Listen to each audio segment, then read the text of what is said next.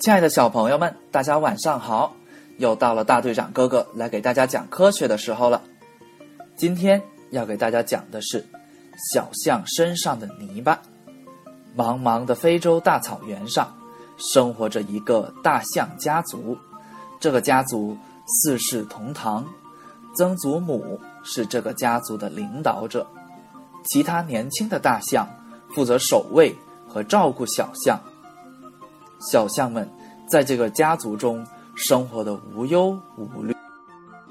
炎热干燥的季节到了，曾祖母带着大家迁徙到一个宽阔的池塘边生活。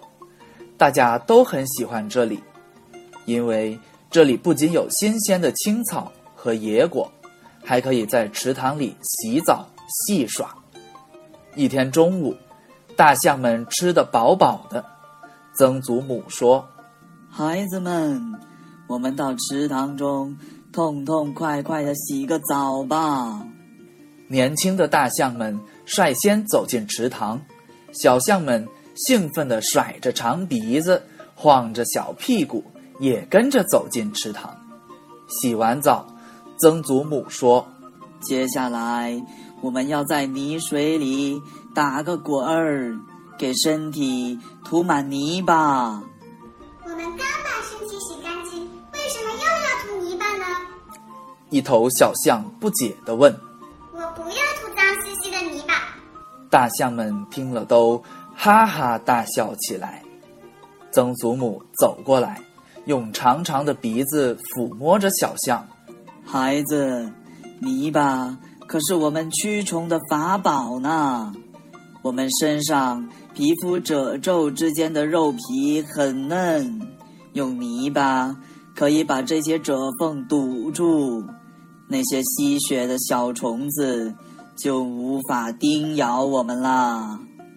原来泥巴对我们这么重要呀！小象这才恍然大悟。好了，听完了故事，大队长要开始提问喽。第一个问题是。大象们往身上涂泥巴是有什么作用呢？第二个问题是，除了大象，还有哪些动物也会往身上涂泥巴，以防止蚊虫叮咬的呢？关注“宝贝就是爱科学”微信公众号，直接语音回复问题答案，大队长哥哥将在第二天从回答正确的小朋友中抽取一位。赠送一份神秘礼物哦！不知道怎么操作的小朋友们，记得去找爸爸妈妈帮忙哟。小朋友们晚安。